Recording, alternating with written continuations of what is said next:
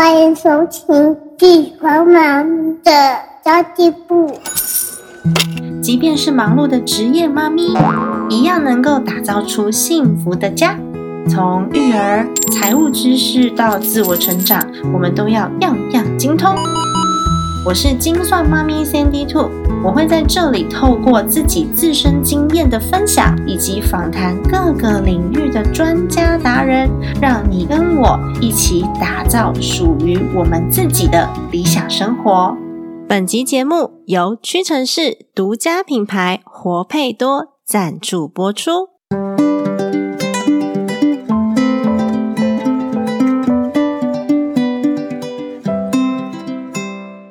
母亲节就要到喽，除了带妈咪享受美食之外，最烦恼的就是到底要送什么才能送到妈咪的心坎里呢？我自己是常常送保健食品给我妈妈，不止母亲节，我平常也会送，但是希望妈妈保有自信、美丽，然后身体健康。长辈年纪渐渐大喽，照顾长辈的健康其实是我的私心啦，可以让我们跟妈妈多撒娇几年呐，也可以让妈妈知道我们有多爱她。最近，屈臣氏针对活配多这个保健食品的品牌推出了母亲节的特价活动，有屈臣氏的药师推荐给五十岁以上的妈咪哦。尤其是这个绽放青春、美丽轻松觉醒的礼盒组，里面有胶原蛋白加维他命 C 的这个嚼定两盒，还有一个浓缩的蔓越莓一罐哦，原价一千五百元，母亲节期间特价七百九十九元。另外还有什么元气人参礼盒啊、鸡精啊，还有胶原蛋白礼盒跟叶黄素，都还蛮适合送给妈妈的哦。活配多帮你把母亲节礼物给照顾的好好的，就不用烦恼要送什么礼物给妈妈们喽。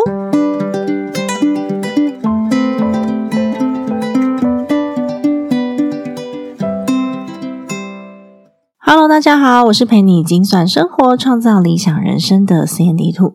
母亲节真的就快要到了，已经五月份了耶！不知道你有没有一种感慨，就是我们长大了之后，好像很少跟妈妈说说话，很少抱抱妈妈，不像小时候啊，我们都会看到妈妈就大叫妈妈，然后飞奔过去，就像我们的孩子现在这样子，这么的爱我们又需要我们，好像长大了以后很少做这种事情。那其实我有时候也会担心啊，那我的小孩长大之后会不会跟我们一样呢？我现在对待爸爸妈妈的方式，他可能看到之后呢，以后也会这样子对我。诶那其实我跟我爸爸妈妈感情算是非常好，但是呢，也常常会不知道找什么话讲，然后爸妈也会觉得啊，你很忙啊，那就不要常常打电话来打扰了。其实我自己的父母亲年纪不算大，都才六十多岁，六十五、六十六岁左右。但是呢，我的公公婆婆年纪都非常大了。我觉得他们有时候会感觉有一点点寂寞，可能整天都找不太到人说话，然后生活当中的变化也比较少。他们是真的蛮无聊的啦，就是每天都没有事情做。有时候打电话来，可能也只是想要听听你的声音而已，真的没有什么事讲。可是我们在忙的时候，常常就会回应说。我现在在忙啦，你没什么事就不要打电话来了。我觉得爸爸妈妈应该是蛮受伤的啦。你看，毕竟我们小时候这么黏他们，对不对？所以我觉得爸爸妈妈年纪一直一直的在增长，我们自己也是哦，会感觉到诶体力下降啊，然后好像诶体重一直控制不住啊，或是有的时候诶生病了，好像没有这么快就恢复了。所以我真的要珍惜爸爸妈妈还在的时候，不然后悔是多少眼泪都换不回来的。今天这一集节目呢，我想要分享我的妈妈教我的五个关键的人生智慧。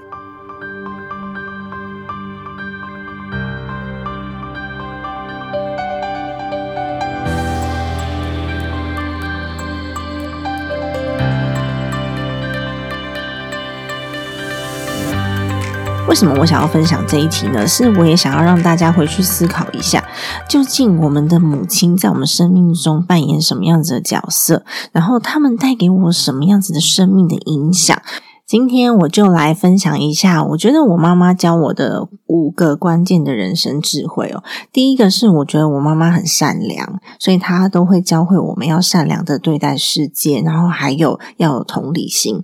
大家都知道，我们家以前是开公司的嘛，都会有员工，可是我妈她永远都是先为了员工着想，我们从来都没有那种老板颐指气使的那种气焰。所以如果说有员工需要帮忙，她就一定会帮，甚至她会用她自己的。休息时间下来做帮忙，或是用自己的私人资源还有时间，所以他跟我们。家的员工从老到小，为什么说从老呢？因为一个老企业就会有老员工嘛。那小就是工读生喽，都混得还蛮好的耶。那有一些弟弟妹妹们，就工读生啊、高中生、大学生，都愿意跟我妈谈论他感情的事，是不是很妙？工读生跟老板娘谈论感情的事，然后我们也曾经因为让员工预支薪水，可是那个员工的表现其实不是很好。但是我妈妈还是觉得说，诶对方是有困难的，然后她又有几个孩子要养，然后又是单亲妈妈，所以我们可以伸出援手就伸出援手。那殊不知到最后，因为那个员工的表现真的不行，然后呢，我们又让他涨薪水、预支薪水，所以到头来呢，要开除他的时候就变得非常困难。他也去举证说，为什么如果你们真的觉得我的表现不好的话，为什么你要帮我加薪？还拿这个举证回来，就是证明说，哎，我们好像是就是随便开除员工这种感觉，变成了一个恶老板。只是因为他家庭困难，他可能需要更多的钱或是利益，所以他变成说，可能没有那么知道感恩。不过我妈通常她都会跟我讲说，世界上还是善良的人是比较多的。我记得我之前有推荐过一本书，是仆人。它是一本企业领导的书，我觉得我妈在这一点就做的非常好。诶仆人式的领导者就是要真心关怀，甚至是服务自己的员工。诶当大家的凝聚力越来越强的时候，就能够在团队当中发挥自己的能力、创造力，甚至呢愿意有更多的付出。这也是为什么我们公司在面对最困难的时候，我们的所有的老员工的凝聚力是非常非常强大的。如果我们都是一直那种高高在上下达指令的管理方式，我相信在公司遇到困难的时候，应该大家都会立刻跑光吧。但是我们公司有一些就是老员工们，他们是愿意集资起来，就是希望公司有一线生机的。所以也因为这样哦，就一直影响着我。我都觉得说，哦，原来我善良的对待世界，偶尔会发生一些我不是很愿意面对的事。例如，你对人家好，可是人家就是反将你一军，这种事情还是会发生啊。但是呢，如果我们因此而对这个世界不善良的话，那么还会有谁对我们善良？所以，我们可以用合约、用这些客观的条件，或者是用 SOP 制度来保护我们自己。但是，我们的内心一定要是善良的，要有同理心的。这是我妈教我的第一点，我觉得印象非常非常的深刻。那第二点呢，就是学习是自己的事。小时候，妈妈从来不管功课，我们没有被监控过功课跟学业成绩。我妈从来只管我们的品性而已。学业成绩呢，就只要不要太混，然后你不要真的完全都不念书就好了。因为其实，在现实生活当中，没有人会一直帮着你。也没有人会压着你学习进步前进，所以只有通过自己的努力、自己的觉醒跟自己的不断的学习，对自己负责，才有可能一辈子。顺着时代的潮流往上爬。如果说你小时候都是习惯被硬压着学习的，那有可能没有人压着你的时候，没有老板管你，没有人鞭策你的时候呢，你就会开始懒散下来，没有自主学习的意识。所以我觉得我妈妈完全不管我这一点，也还蛮好的。所以我们以前都是自己在要求自己的成绩的，就是有时候觉得哎，排名十几名，好像还行啊，那努力一点可以排名更好，那自己。开心，其实我妈是完全不会给我们任何的学业压力的，所以能不能够自主学习这件事情呢，就是关乎着我们到底可不可以适应时代的发展。如果不能的话，我们可能一辈子都在做着自己不开心的事，因为你没有自己创造的能力。那小时候我妈就跟我讲啊，反正学习是你的事，你们必须要自己努力。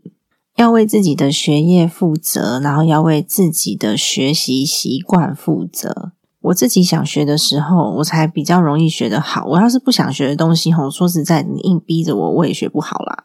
那其实我们小时候啊，我在那个学习的场景当中，也就是环境，现在不是说家长会帮孩子布置一个书房，然后让他在环境当中可以专注嘛？其实我们小时候都是在餐厅很多客人的地方，然后就随便一张桌子就开始写字学习的，也没有说有特别好的一个环境，然后特别为了我们做些什么事。但是其实我觉得我妈给我一个很好的示范，是我妈其实蛮爱看书的，但是呢，她看的书就比较。没有那么知识型，然后他都会看一些什么打毛线的书啊 之类的。但是让我知道说，他这个一路上他都是为了他自己的兴趣在做累积。然后他非常喜欢练字，所以他就会拿报纸或是白纸那个月历的后面，然后把自己的字练得很漂亮，每天都在写，然后写超多的。所以我现在就知道说，哎。这个也是环境塑造的一环哦。如果我常常在我的孩子旁边看书啊，或者是查阅资料啊、练字啊，甚至做规划，小孩其实都在学。那爸爸妈妈千万不要是小孩在那边念书，然后你在旁边划手机，或是做你自己的事、打电动，这样小孩就会觉得很委屈。为什么爸爸妈妈要逼我念书，然后他自己都不做？他就是为自己的行为负责。其实我妈教我们为自己行为负责的方式非常简单，就是我妈会痛打小孩，而且我妈打非常凶，会打到流血的那种。她都是流血之后呢，再来帮我们呼呼擦一擦。你可以感觉得到妈妈很心疼，可是她还是要教训我，为我自己的行为负责。他不会是那种脾气暴躁或是情绪上来乱打的那一种，他都是每一次在记我们的那个违规记录的时候，他都会很清楚告诉我们说这一笔为什么记，这一笔为什么记，这一笔为什么记，然后呢会告诉我们说这样子的行为会造成什么样子的后果，所以呢他就很生气的帮我们三个小朋友这样排一排，然后就开始狂揍我们，然后尤其是我，因为我是大姐，所以我要连坐法。弟弟妹妹犯错，我就要被记一笔管教不周。虽然现在这样子的对待孩子的方式已经不太适用了，但是我还是很感谢我妈妈小时候，她会告诉我说什么该做，什么不该做，然后真的给我们狠狠的教训，铭记在心，永远忘不了这样子。但是我刚刚有分享过，我妈都会因为品格而生气。他不会因为成绩而生气，然后也比较少暴怒。我小时候都以为我不是我妈生的，因为我弟弟跟我妹妹犯错，我也要被打，所以我就去翻那个我妈的抽屉，看看我是不是养女。小时候真的很好笑，因为我妈就是打我打很凶啊。但是我们现在知道说，诶，教养小孩有比打他更好的策略可以去采用了，所以就比较不会用这样子的方式。但我们的上一代的确是用这样子的方式，而且我很感恩我妈妈，她真的没有让我变成一个坏小孩，因为她非常的严格。另外一点呢，就是不计较的世界更大。为什么我会有这样子的体悟？是因为其实我的奶奶不是一个很好相处的奶奶，她就是那种比较。会为难媳妇的，所以我从小就是看着我妈妈受委屈的。但是我妈就是她还是会跟我讲说，该孝顺的还是要孝顺，就是不能够不尊重长辈。我们可以稍微闪，然后避一下，但是呢，不能跟他正面对决。然后有时候呢，我太生气的时候，他也会跟我说：“你看，奶奶其实最疼的就是你，你不能够对他不礼貌，他会伤心。”我想说，诶，他的行为才让人伤心吧。甚至呢，我最后就觉得说，好，我如果在家里面，我能够跟我的奶奶相处，我可以跟她沟通的话，那我出去外面的社会，遇到那种比较难处理、讲话很难听的人，我都可以四两拨千斤，他就是我的本事，然后不被这些言语所影响，这就是我累积下来的能力。然后呢，要有底线的沟通，但是要用温和的语气，这个才叫做智慧。用智慧去面对，然后去解决问题。如果到最后呢，这个问题还是没有办法被解决，然后对方还是很不理智的要找麻烦的话，那就不是我们可以控制的。我们已经把自己能做的事情做到最好了，这也是从我妈身上学习到的。第五点呢，就是在财务上面的观念哦。因为其实我们家之前的环境还不错，所以呢，我的父亲算是嗯，他是开销比较大的，然后花钱比较豪迈一点。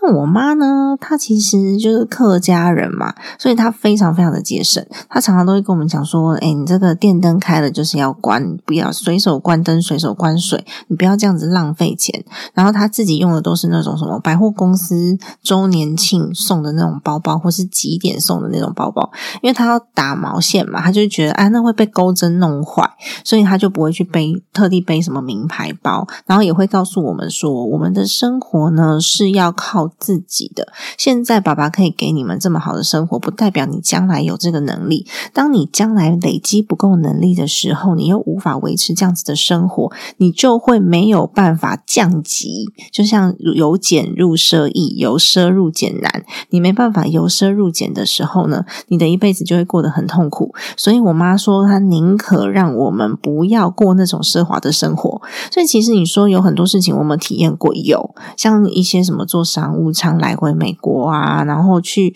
什么五星级饭店吃东西呀，这种买名牌啊，到处去旅游啊。像我不是常常都讲我旅行过二十八个国家嘛，其实呢都享受过，但是我们就仅止于享受过而已，没有到上瘾的程度。不然的话，我妈一定会出来干预的。她就肯定会一直念我们浪费钱。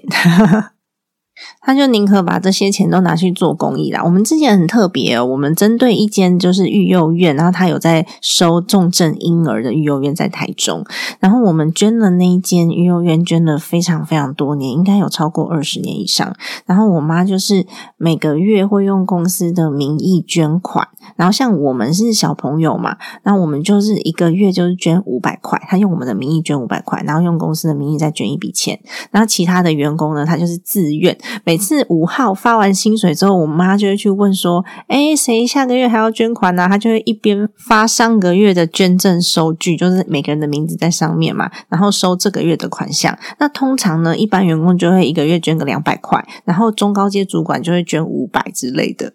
然后我妈就会统一再把它汇到幼儿园去，然后再把所有的那个收据都是开各个捐款员工的名字。我那时候都会笑他说：“哎妈，你又去收保护费了。”所以其实我其实跟我爸爸跟我妈妈的关系都算维持的蛮好的，然后他们到现在为止。我妈都会帮我带小孩，然后晚上也会煮饭给我们吃。虽然说她以前因为有员工嘛，然后我们家是也有请人在煮饭的，所以我妈厨艺没有那么好。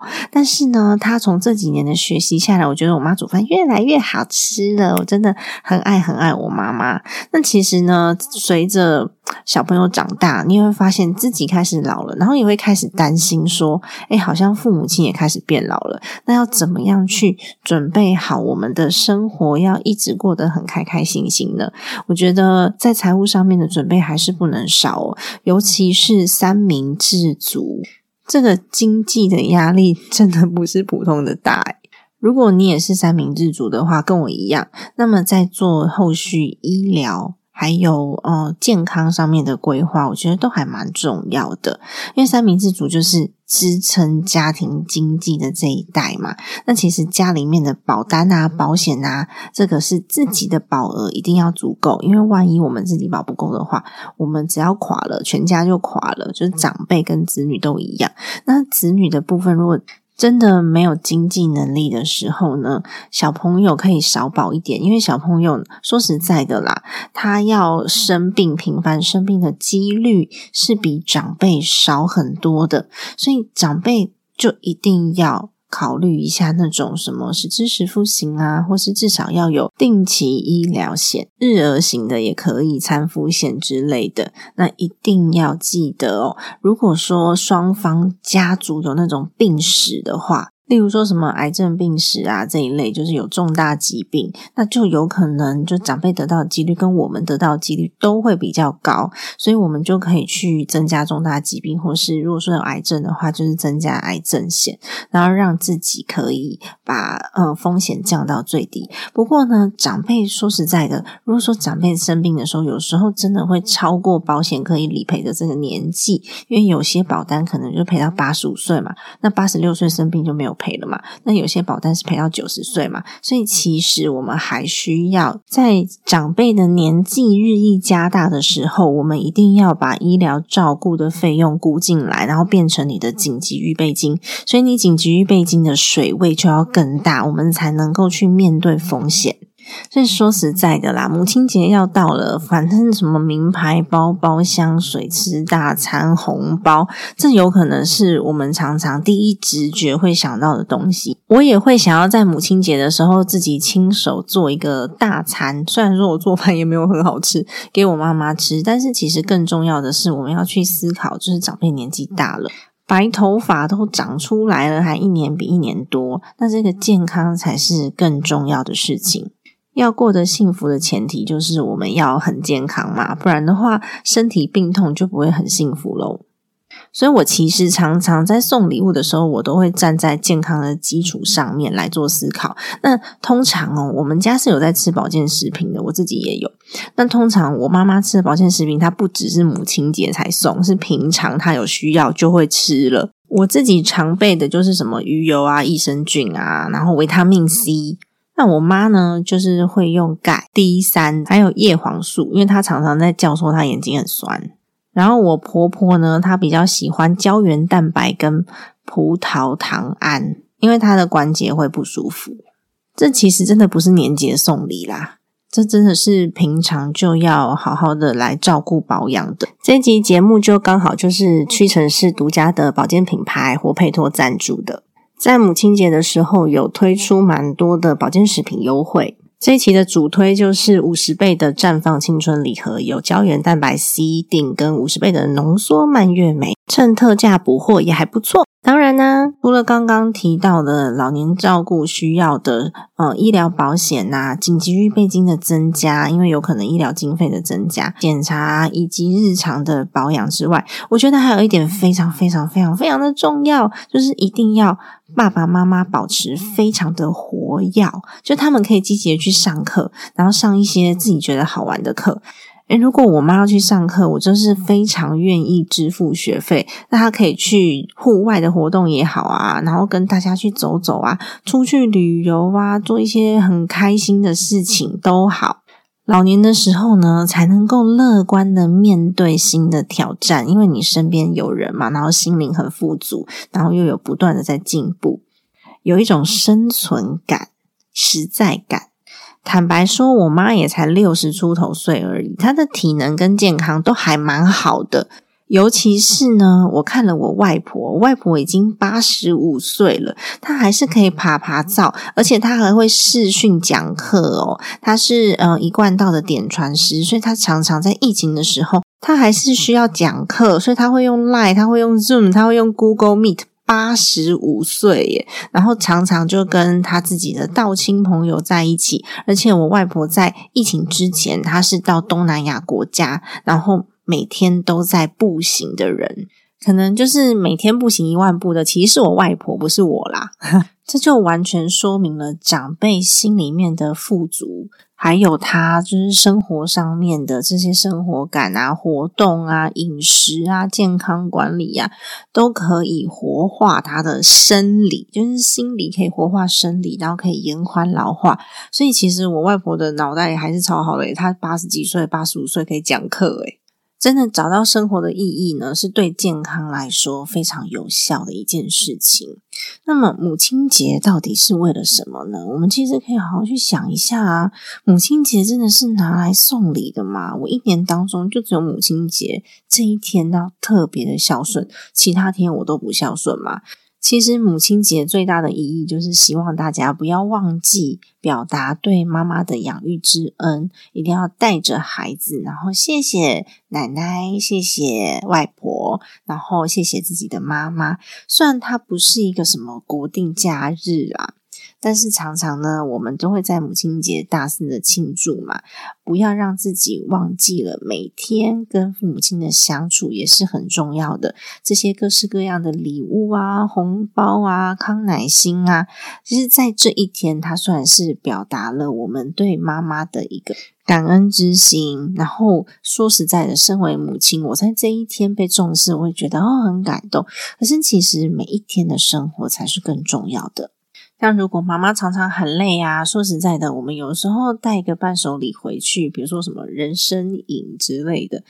他们也会觉得说：“哦，你有注意到我最近比较疲惫耶，或者是你观察到妈妈常常感冒，然后就给她一个维他命 C。其实我还蛮常做这种事情的。啊我自己觉得我不喜欢吃药，所以我平常就会有比较多的保健食品在身边。小朋友也是，小朋友只要感冒，我就给他吃那个维他命 C。”就你真的关心妈妈的健康的时候，他们也会蛮开心的。我我说的健康不只是身体哦，连心理上面的健康也是。就是带他们出去走走啊，或是鼓励他们、赞助他们出去旅游。就算没有办法常常碰面，或是亲自照顾他，但是至少呢，他们都会感受到。我们有在关怀，然后有在希望他可以永远健健康康、快快乐乐，然后永远呢都可以这样子绽放美丽，身体健康的待在我们身边，就像我外婆一样，八十五岁还在讲课，还在爬爬照，还会自己坐公车，然后自己坐飞机哦，超厉害的。今天其实也讲了蛮多我妈妈教我的五个关键人生智慧。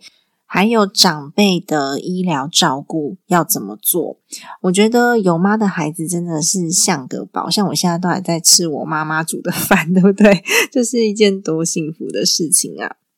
真的很希望我妈可以保有美丽、自信、身体健康，然后我们就可以撒娇很多年。我到现在我都还会亲我妈的脸，就是跟妈妈说拜拜的时候，她要从我家回家的时候，我都会跟她说拜拜，然后给妈妈亲一下。不知道大家的妈妈教了你什么样子的人生智慧呢？欢迎你在群组里面跟我们分享哦。我们非常非常的希望可以吸收各位的妈妈们教大家的人生智慧。大家都说家有一老如有一宝，在我们的这个人生当中，妈妈的角色真的非常的重要。我们自己也都是妈妈，有时候可以去想象一下哦。当我年老的时候，小孩都已经出社会长大了。那个时候，我希望我过什么样子的生活？我的身体状态如何？然后，我希望我的孩子怎么样对待我？我现在就应该做好这个榜样，对待我的长辈，我的父母亲。小学的时候呢，每一次作文题目写到我的妈妈的时候，大家都会洋洋洒洒的写一大篇幅。那么幼稚园的时候也是，老师都会让我们的小朋友画我的妈妈嘛。然后我儿子 算他画画画的。嗯，不是很在行，但是呢，他对他自己画出来的妈妈也是颇有自信的。所以，我们如果说可以去回想小时候面对妈妈的那个心情跟初衷，现在呢，再去投射在自己跟妈妈的相处上面，我相信会有很多不同的想法出现。这集节目就先分享到这边喽，希望大家可以留下你的五星好评，让这集节目被推播出去，分享给更多的朋友们。也希望各位妈妈们母亲节快乐，Happy Mother's Day！家庭理财就是为了让生活无虞，分享这期节目，让更多的朋友透过空中打造属于自己幸福的家。也祝福大家 Happy Mother's Day，母亲节快乐！祝我们的母亲节都非常的愉快，然后拥有一辈子快乐幸福的生活哦！我们下一集再见喽，拜拜！